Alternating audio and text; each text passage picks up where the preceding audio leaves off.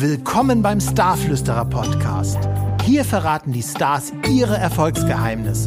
Sie nehmen uns mit hinter die Kulissen und wir erfahren Dinge, die normalerweise im Verborgenen bleiben. Ich bin Sören Jansen. Viel Spaß beim Zuhören.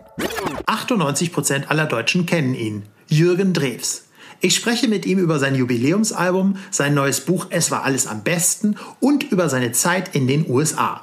Außerdem geht es um Mobbing in der Unterhaltungsbranche und um die legendären Les Humphrey Singers. Und Ramona kommt auch zu Wort. Wird also sehr spannend. Aber ehe wir jetzt mit dem ganz normalen Interview starten, habe ich eine persönliche Geschichte über Jürgen Drews, die ich sehr gerne mit euch teilen möchte, denn die Geschichte ist jetzt schon über 20 Jahre alt. Da war ich gerade an meinem zweiten oder dritten Tag als Auszubildender, als Azubi bei der Hamburger Firma Polydor angefangen. Große Musikfirma, ein großes Musiklabel und saß da in meinem Büro am Glockengießer Wall. Und auf einmal steht Jürgen Drews bei mir in der Tür. Ihr müsst euch vorstellen, ich kam frisch vom Land, ne, war ein bisschen grün hinter den äh, Ohren, wie man so schön sagt, war in der Großstadt und Jürgen Driss steht bei mir im Büro. Hey, dich habe ich hier noch nie gesehen. Wer bist denn du? Ich bin Jürgen Drews. Wow, was für eine freundliche Geste, mich als jungen Azubi persönlich zu begrüßen. Später fand ich heraus, alle anderen großen Stars, da waren ja einige Rockstars und, und Rocksängerinnen und Popsängerinnen, die man echt kannte, ähm, unterwegs. Die sind, haben mich alle ignoriert. Die sind alle an mir vorbeigelaufen. Aber Jürgen Drews kam ins Büro, hat sich freundlich vorgestellt und zwei, drei Jahre später durfte ich dann auch mit ihm arbeiten im Marketingbereich. Wir konnten drei Hits gemeinsam landen, wieder alles im Griff. Ich bin der König von Mallorca und die Michael Schumacher Hymne Schumania kennen sicherlich ja auch einige und hatten da eine ganz tolle berufliche Zeit sozusagen. Aber Jetzt hört bitte, was Jürgen Drews zu erzählen hat. Es ist sehr interessant, was er alles erlebt hat. Viel Spaß mit Jürgen Drews. Willkommen im Starflüsterer Podcast Jürgen Drews. Hallo, lieber Jürgen. Hallo, lieber Jürgen. Du, äh, du feierst dieses Jahr Jubiläum und äh, das Jubiläumsjahr, das ist im vollen Gange. Äh, du hast ein Buch veröffentlicht, es war alles am besten. Äh, da lässt du deine Karriere etwas Revue passieren und am 23.10. erscheint dein Jubiläumsalbum mit vielen Duetten. Was ist dein Erfolgsgeheimnis, nach so vielen Jahren immer noch so erfolgreich zu sein? Wenn ich das wüsste, würde ich es meistbieten verkaufen. Ich weiß es auch nicht. Ich habe ich hab viel Glück gehabt, muss ich dir sagen. Ja. Ich habe diese ganze Musikkarriere, wenn man sie als eine solche bezeichnen will, Na klar. Ähm, ohne Strategie ähm, äh, irgendwie erreicht. Ich hatte wirklich gar keinen Plan. Ich habe mein Abitur äh, gemacht, ich hab, bin auf die Uni gegangen, habe dann damit aufgehört, aber habe immer schon parallel Musik gemacht in verschiedenen Musikrichtungen, so als 14-, 15-Jähriger, als Banjo-Spieler in, ja. in, der äh, gymnasialen äh, äh Jazzband die Dixieland gemacht hat. Dann habe ich eine eigene Gruppe gehabt. Dann kam ich als äh, einer von zwölf Sängerinnen und Sängern zu der Polyglottengruppe, die Les Humphrey Singers. Äh, da gab es ja nur zwei Deutsche, nämlich die Peggy Evers aus Hamburg und die Jürgen Dreves, mit dem du gerade sprichst. Genau, und ja. Daraus hatte ich dann irgendwann, weil ich immer wieder gefragt wurde, warum ich nicht auch mal Deutsch singe, der ich bis dato immer ausnahmslos Englisch gesungen hatte, äh, entwickelt, dass ich dann doch mal irgendwie äh, äh, ein paar Kompositionen mit deutschen Texten versehen hatte. Und da war die Plattenfirma damals Warner Brothers, die waren total begeistert davon, dass ich Deutsch singe, aber nicht begeistert von dem musikalischen Material, was ich denen zugeschickt ja. habe. Und irgendwann, und damit mache ich die lange Geschichte kurz, ähm, kriegte ich von Michael Kunze, ähm, Dr. Michael Kunze, einem der akkreditiertesten Texter des deutschen Schlagers und des deutschen Popschlagers, mittlerweile wohnhaft in Hamburg, den Kornfeld-Text zugeschickt. Nur den Kornfeld-Text. Ich hatte keine Melodie, wusste sonst nichts damit anzufangen, fand die Zeile des Refrains sehr, sehr gut, also die ersten Zeilen des Refrains. Ja. Hatte aber sonst ein paar Sachen dann auszusetzen, aber man wollte das so.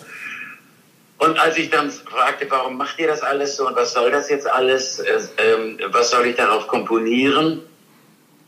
Naja, daraufhin schickte man mir dann letztendlich die Melodie, die Originalmelodie von Bethlehem Cornfield zu, die man bis dato dann zurückgehalten hatte. Ich habe dann gesagt, ja, aber das klingt doch richtig fürchterlich, wenn ich ein Bethlehem Cornfield singe und so weiter und so fort. Und da sagte mir der damalige Chef von Warner Brothers, versuch das doch mal einen Ton höher zu singen, obwohl das gar nicht meine Lage ist, einen Ton höher. Ja. Und da habe ich ähm, das äh, heutige Bethlehem Cornfield, das heute ist, das ist heute in E-Dur, habe ich es damals von D-Dur, also Dora-Dur, der ursprünglichen ähm, äh, Tonart der Bellamy Brothers, die das in den USA Genau. erfolgreich gemacht haben, auf E-Dur transponiert, obwohl es gar nicht meine Lage normalerweise ist. Und da stehe ich heute noch.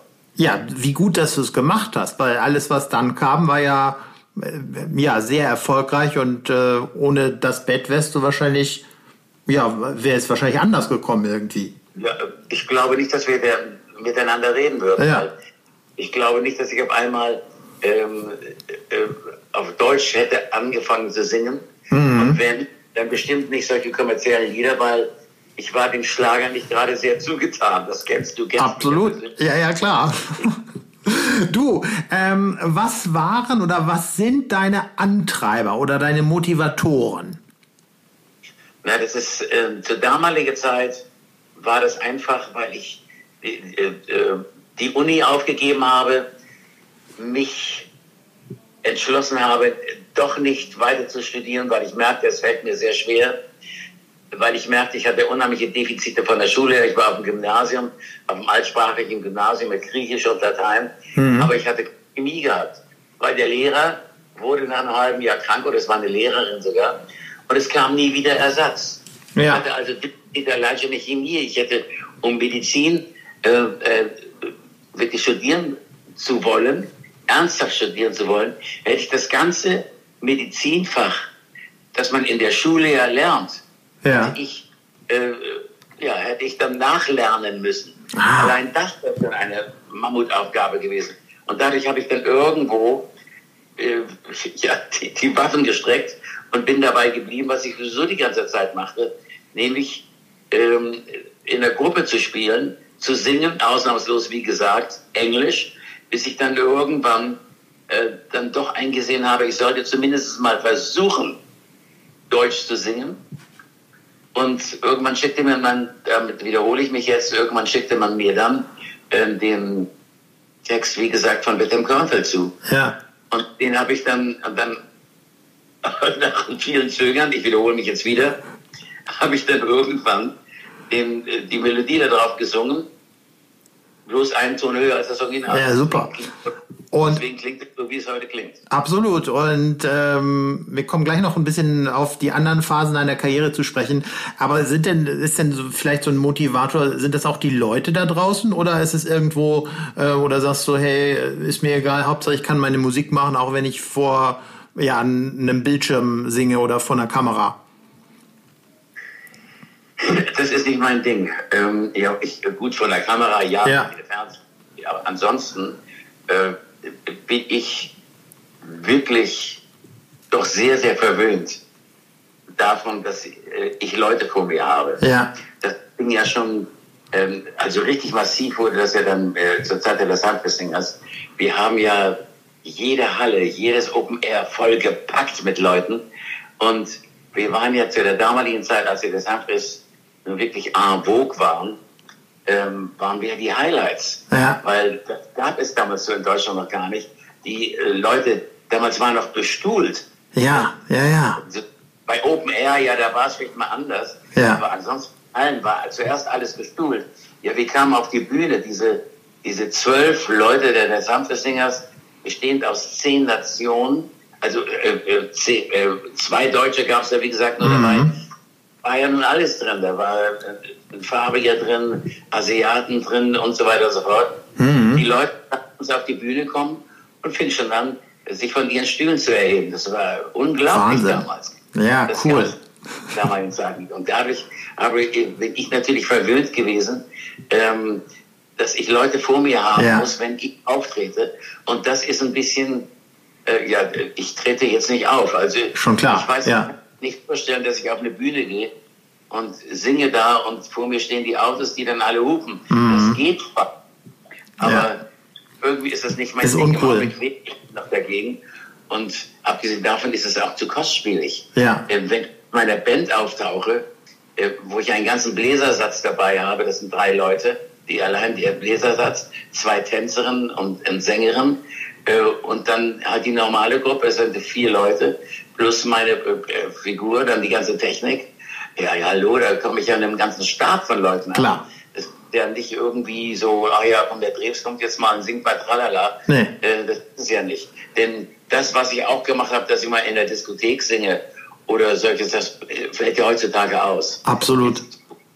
Ja. Du, ähm, du hast ein neues Album im Gepäck. Hatte ich gerade schon gesagt, da hast du äh, sämtliche Hits neu aufgenommen und neu produziert als Duettversion, beispielsweise mit Maite Kelly oder mit Otto Walkes, Howard Carpenter, Ben Zucker, wie sie alle heißen. Ähm, wie fühlt sich das an, so die eigenen Hits mit anderen Kollegen zu teilen und wer kam auf die Idee?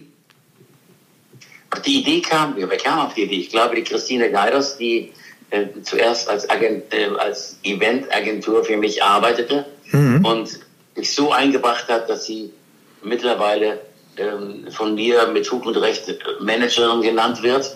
Ich hatte immer äh, was gegen das Wort Manager, ja. weil ich dachte, Manager hast, dann musst du dich nach seiner Pfeife dann bewegen und, und sich unterordnen. Da hatte ich keine Lust zu. Aber wir verstehen uns so gut und es geht so fantastisch. Das ist meine Managerin. Und ich glaube, die hatte die Idee äh, zu dieser LP. Ich frage mich gerade, Ramona, war das äh, die? Ja, die hat ja zuerst die Idee mit dem Duett mit Julina gehabt. Und ich glaube, dann hat die Plattenfirma das einfach weitergestrickt und hat wahrscheinlich gesagt, Mensch, das ist so toll jetzt geworden. Warum machen wir nicht mal die größten Hits von Jürgen äh, zusammen mit anderen Künstlern? Und ich glaube, so ist das Ganze geboren worden. Meine ich zumindest. Das war übrigens die, die äh, für mich, ich verliebe mich ja immer wieder in ihre Stimme. Das war übrigens sag doch mal Hallo. Ja, hallo. Ja, sehr schön. ja, wunderbar. Ja, toll. Also es ist ja ein äh, echt ein, äh, man ja, kommt ja gar nicht aus dem Staunen raus, wie viele coole Leute du ähm, auf diesem Album versammelt hast. Das ist also, das wird bestimmt richtig einschlagen. Davon gehen wir alle aus. Ähm, du hattest ja nun ziemlich viele erfolgreiche Phasen in deinem Leben. Les Humphreys hast du schon gesagt, dann äh, 70er Jahre, wo es mit dem Schlager losging, dann ähm, zweite, äh, dann dann Comeback mit irgendwann irgendwo irgendwie sehen wir uns wieder. Zwischendurch warst du in Amerika, danach die Onkel Jürgen Phase, da haben wir uns ja kennengelernt bei wieder alles im Griff. Und dann nach Ich baue dir ein Schloss-Ära, wenn wir das mal so äh, einordnen können. Was war denn so die spannendste Phase und weswegen? Ja, was war die spannendste Phase? Eigentlich, als ich aus den USA zurückkam, äh, das hätte ich mir eigentlich jetzt in der, Retros äh, in der Retrospektive im Nachhinein äh, gesehen, natürlich schenken können, weil ich bin ja ziemlich früh schon, ich war glaube ich auf 57 mit meiner Single in den Hot 100. In Amerika? In Amerika. Du bist eigentlich, du bist glaube ich der einzige deutschsprachige Sänger, der jemals in den amerikanischen Singlecharts notiert wurde. Ja, aber. Ja? Nena, Nena war ja, Nena. Äh, stimmt, aber ja, ja gut, Nena, die kam noch, ja. Die kam nämlich genau zu der Zeit, ja. als ich drüben war in den USA. Ich habe ja alles stehen und liegen lassen, bin nach den USA rüber. Im, Grunde genommen ein, ist das ja ein, ein, ein bescheuertes geschäftsmännisch gedacht, genau das Verkehrte, was man machen konnte, weil ich habe hier eine Karriere, die gerade richtig anfing zu laufen mit meiner Gruppe und so weiter und so fort, mhm. habe ich hier einfach stehen und liegen lassen. Aber gerade als ich rüberging, da hat dann Udo Jürgens zu mir auch gesagt, ich gehe jetzt auch rüber. Das weiß ich noch. Dann kam zu mir und sagt, Jürgen, wie war es denn da drüben? Oder wie ist es? Da war ich ja noch drüben. Wie ist es denn da drüben? Ich sag, du, äh, ja, du bist hier nobody. Du musst halt einigermaßen versuchen, dich dem äh, englischen Markt, also in diesem Fall sogar dem amerikanischen Feeling der Musik ein wenig anzupassen. Da ich sowieso immer nur äh, englische Titel, vor allen Dingen amerikanische Titel hörte, nur ausnahmslos Englisch sang, war das für mich nicht weiter schwierig. Aber für Udo war das doch schon sehr eigenartig. Und als Klar. er rüberkam, Udo Jürgens hat dann ähm, Englisch gesungen mit einem also, ganz schlimmen Akzent. Ja. Und das, das konnte gar nicht laufen. Aber, aber ich habe mir, da habe ich doch ein bisschen was kaputt gemacht, weil die Zeit, die ich äh, damit verbracht habe, in den USA Fuß zu fassen, die hätte, hat mir hier gefehlt und mit meiner, und mit dem, was ich mit der Gruppe dann gerade anfing zu machen, das heißt mit der Live-Formation, Ja. erwähnt ist ein Bläsersatz dabei, die ganze äh, normale Formation, ähm, die man dann noch äh, hat mit Bass, Gitarre, Schlagzeug und ähm, äh, Bass, Gitarre, Schlagzeug, habe ich ein Instrument vergessen? Es sind nur drei. Bass, Gitarre, Schlagzeug, Keyboard. Keyboard habe ich vergessen, ich Idiot. Ähm, Wie gesagt, ich habe mir die, die äh, Zeit ähm, einfach nicht richtig einteilen können, dadurch, dass ich in den USA abgewandert bin, weil mit der Gruppe brauchst du eine längere, du brauchst viele Auftritte, das kostet viel Geld für die Klar. Veranstalter, der musst du auch vom Eingemachten leben zuerst, denn eine Gruppe zu zahlen ist was ganz anderes, als wenn du Einzelinterpreten zahlst, wie ich es ja dann auch viel gemacht habe, dass ich mal in Diskotheken aufgetreten bin oder was auch immer. Äh, das ist natürlich nicht so kostspielig für den Veranstalter. Und, ähm, aber mit Band, da musste ich wirklich von dem Geld, was ich schon angesammelt hatte, ähm, die Band zahlen Ja. zuerst. Bleibt nicht viel übrig. Ja. Nee, Ja. bleibt nicht viel übrig, eigentlich gar nichts. Mhm. Und, ähm, aber ich hätte es machen sollen jetzt im, im, im Rückblick, weil, Entschuldigung, die Ramona hat gerade so Faxen gerade hier. Willst du noch was zu essen bringen, Engelchen? Oder bringst du mir noch einen Tee, Schatzele? Siehst du, da hörst du, da hörst, du gleich, wie ich Ramona anrede. Sehr gut. Ja, naja, aber gut, aber in Amerika äh, da hinzukommen, das macht ja auch nicht jeder, das schafft ja auch nicht jeder, das hat dir doch aber bestimmt auch ziemlich viele Erfahrungen gebracht, die du sonst nicht bekommen hättest. Da hast du doch, ich glaube, du warst in New York oder Los Angeles, wo warst du? In Los Angeles. Ich habe in Los Angeles ge- mir was gekauft, habe gewohnt Ja. und habe meine, ich habe meine Gruppe in Los Angeles gehabt. Ja, ich habe eine amerikanische Gruppe gehabt Ja. und bin sehr viel äh, aufgetreten in den äh, in und um Los Angeles. Und Los Angeles alleine ist ja schon eine Riesengroß. Stadt. Ja. Und wenn du Kalifornien nimmst, wir sind bis, bis San Francisco hoch und dann bis äh, auf der anderen Seite bis an die mexikanische Grenze und so weiter und so fort. Haben dort sehr viele Auftritte gemacht mit der Gruppe.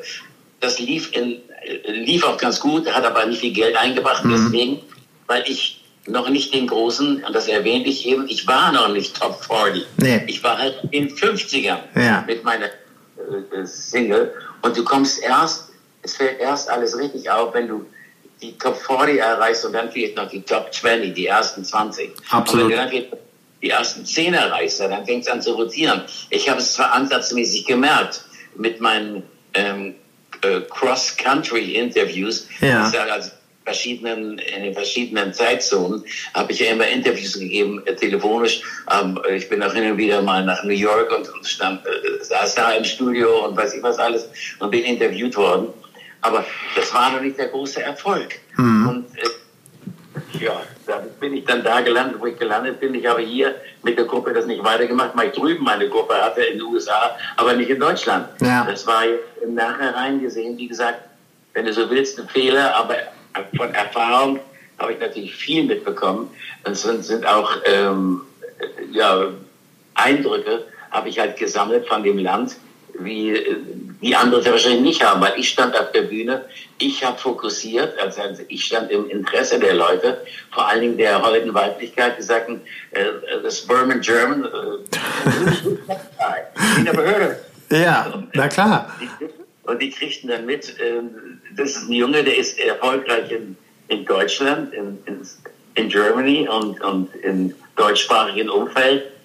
Aber die kannten den halt nicht. Aber äh, ich hatte eine gewisse Optik, die die Mädels doch dann halt angezogen hat und die haben dann die Jungs mitgezogen. Ja. Und dann sagt, ja, let's have a look what kind of guy he is.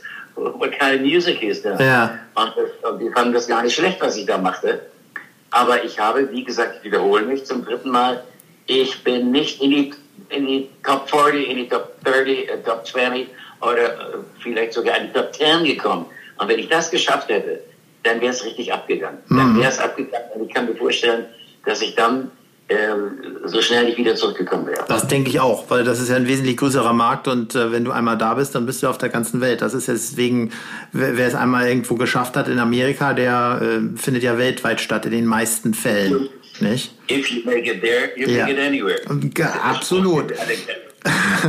du, ähm, von den ganzen Erfolgen, weil wir wollen ja hier in diesem Podcast auch was lernen von äh, euch Prominenten, gab es in deiner Karriere auch mal eine Talfahrt, wo du irgendwo ein Tief hattest und wenn ja, wie bist du da rausgekommen?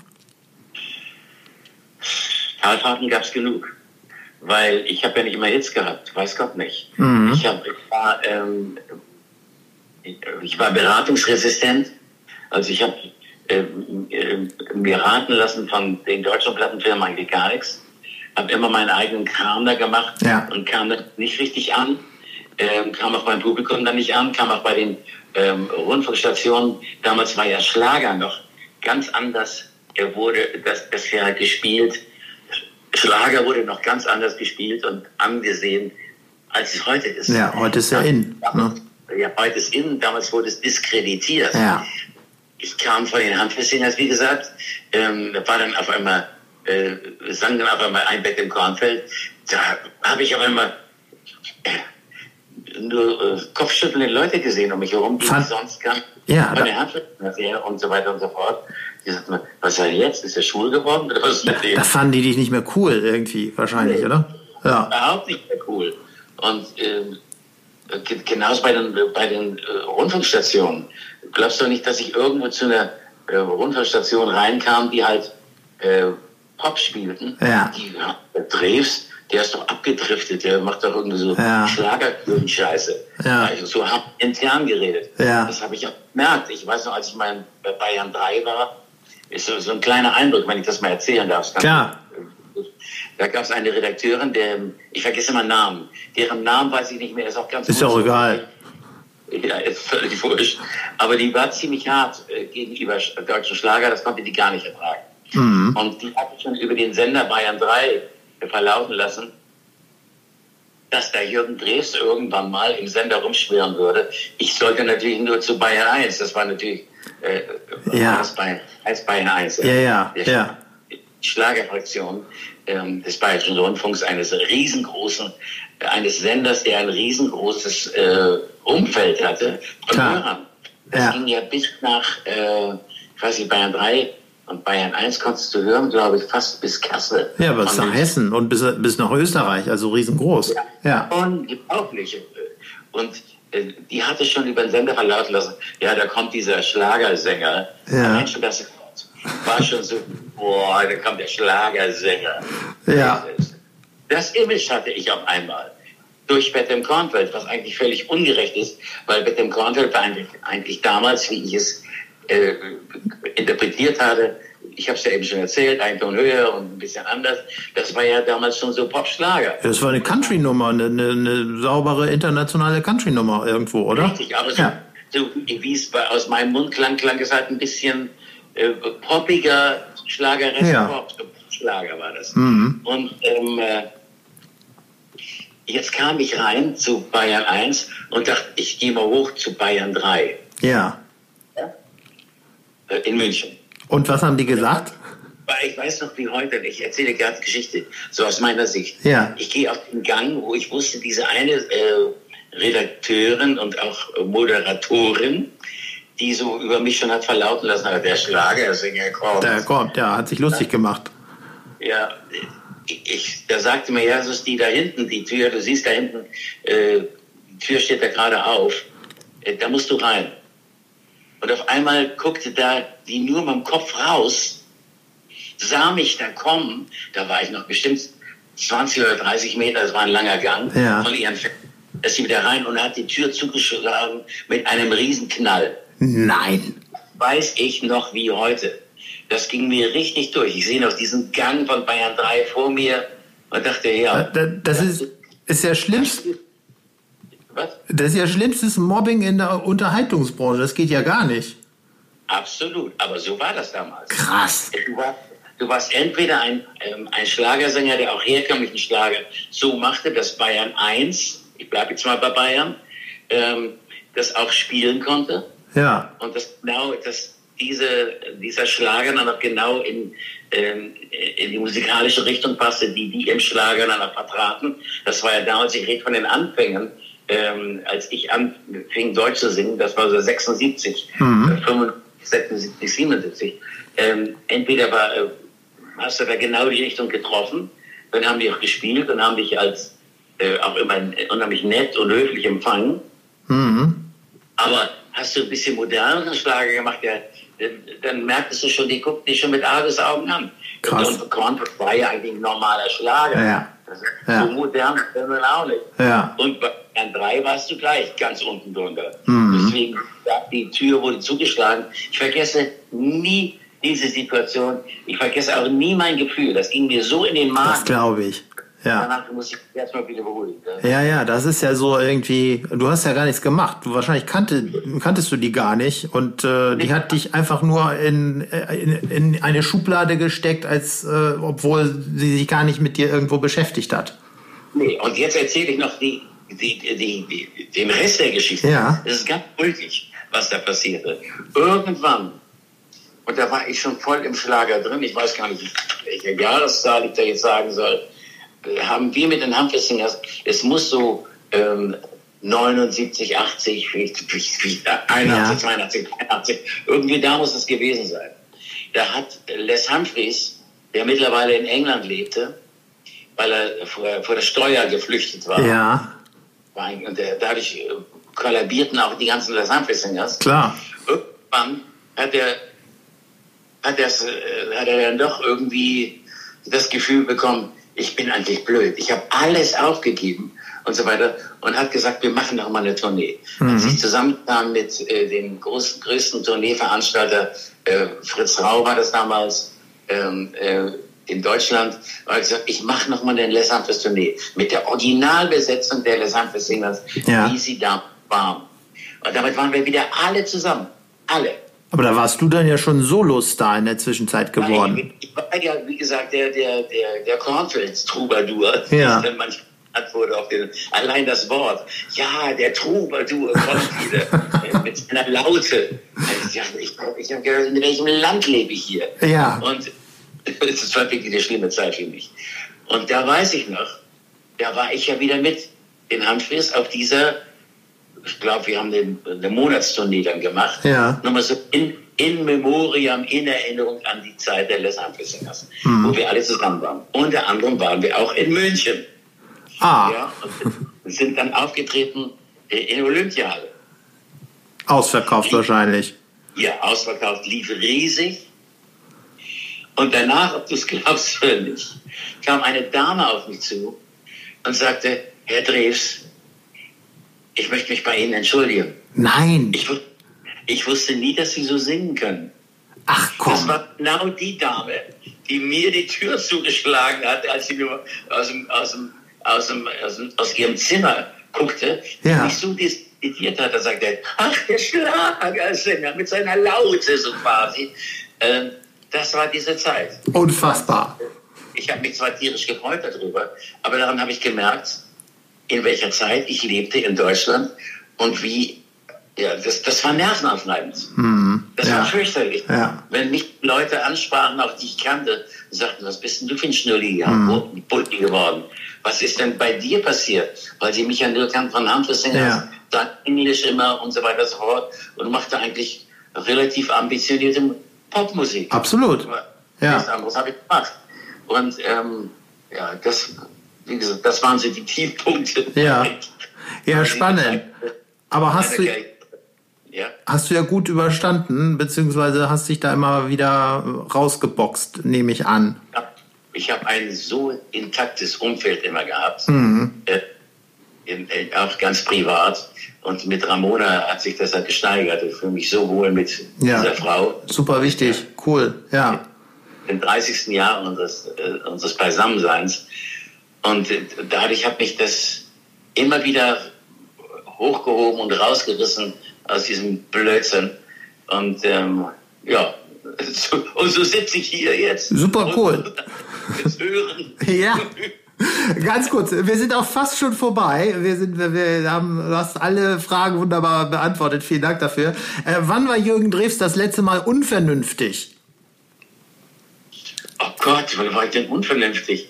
Äh, Schatz, war ich in meinem Leben schon mal unvernünftig? Komm doch mal. war ich schon mal unvernünftig in meinem Leben? Ja, mit Sicherheit auch genug. Was? Muss ich ja überlegen. Ja, siehst du, du allein zu überlegen musst. Aber häufig, ja, Unvernunft ist bei dir immer da gewesen. Egal, ich habe dir kürzlich doch noch erzählt, wo du zum Beispiel mit Jolina äh, dieses Dino-Car einfach geschoben hast und sie sagte immer, stopp, Papa, stopp. Und dann, also unsere Tochter war ungefähr fünf Alt und Ja. ein Dino-Car, das ist ein übergroßes Catcar. Ja. Und die ist ja äh, eigentlich selber noch ein großes Kind und fand das natürlich toll. Ähm, sie hat uns damals begleitet auf dem Fahrradweg und wir waren mit Inlinern unterwegs. Ja. Und das toll, dass er dann schneller werden konnte, indem er sie dann von hinten anschob. Klar. Ähm, konnte aber nicht so gut die Lenkung halten und sagte dann, Papa, stopp halt. Und er hat gar nicht drauf gehört und hat aber wei- weitergeschoben. Und unsere Tochter ist letztlich in dem Straßengraben gelandet und trug eine dicke Lippe davon. Oh mein Gott. Wo ich immer sagte, also dich durfte man eigentlich mit dem Kind nie alleine lassen. Das war schon fast gefährlich. Ja, wir kamen nämlich gerade drauf, weil immer gefragt wird, freust du dich drauf schon, wenn deine Tochter vielleicht mal Kinder bekommt, Opa zu werden? Ja. Gottes Willen, dich lasse ich lieber nicht mit dem alleine. Ja, na gut. Irgendwann kommen die Enkel mit auf die Bühne. Es wird so, so kommen. Das ist nur eine Frage der Zeit.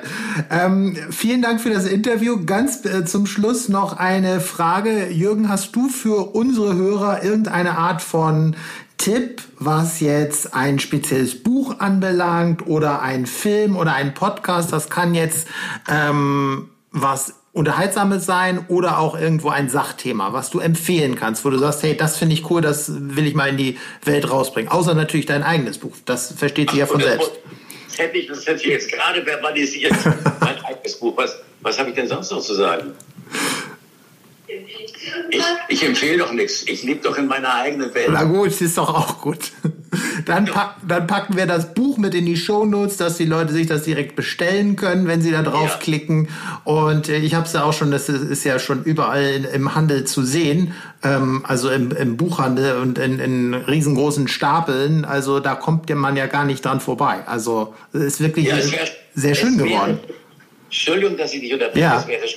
Wenn man nicht dran vorbeikäme, weil dann weiß man mal genau, wer dieser alte, unsägliche eigentlich ist und immer schon war. Weil mein, meine Lebensgeschichte ist ja schon ganz interessant. Absolut, ja. Aus dem, mein Vater war Arzt. Ich habe das humanistische Gymnasium besucht. Glaubt mir auch kein Mensch. Nö. Äh, mit Altgriechisch, ich erwähnte es eben schon mal, und Latein. Ich habe ja mein ganzes Leben lang auf der Schule, äh, äh, äh, als ich in die Oberstufe kam, immer nur Latein gehabt, neun Jahre lang Latein. Ich spreche es trotzdem nicht fließend. Ich auch Und nicht. Ich kann ich noch Andra moi eine Bemusa, politro ponos malapola, planch de vitor yes, iron soviet perse. Das kommt aus der Odyssee und das ist griechisch, das könnte ich auch schreiben. Wahnsinn. Was hat mir das, was hat mir das genutzt, um mich, mich mal selbst zu fragen, dass ich jetzt, äh, als ich Schlagersänger war, ob ich nur Altgriechisch konnte oder, oder in China fällt ein Fahrrad um. Ja, genau. Aber mein Vater war zufrieden. Mein Sohn, das gefällt mir. Du, du trittst in meine Fußstapfen. Naja, Ja, hätte, bin ich? Hätte es mal genau, aber hätte man mal lieber irgendwie Spanisch oder Französisch lernen sollen, hätte man mehr davon gehabt wahrscheinlich. Du sagst es, ich kann kein Französisch. Ja. Ich kann kein Spanisch, ich Ja. Idiot. Ich verstehe Ja. zwar heilig, aber die, die, sprechen mir, ja- die sprechen mich ja immer mit Englisch an. Ja. Und die sprechen Deutsch. Weil Genau. sie wissen, ah, das ist, der, das ist der deutschsprachige Sänger. Den kennen wir sowieso. Ja, alles klar. Gut, vielen herzlichen Dank. Äh, Ich drücke die Daumen für äh, Buch und für äh, das Album ähm, und ja, freue mich, dich demnächst wieder im Fernsehen zu sehen. Ja, und bleibt gesund, bleibt alle gesund. Das ist das Wichtigste. Was anderes interessiert doch gar nicht. Absolut. Vielen Dank, Jürgen Drews. Bis dann. Ciao. Tschüss. Tschüss, tschüss.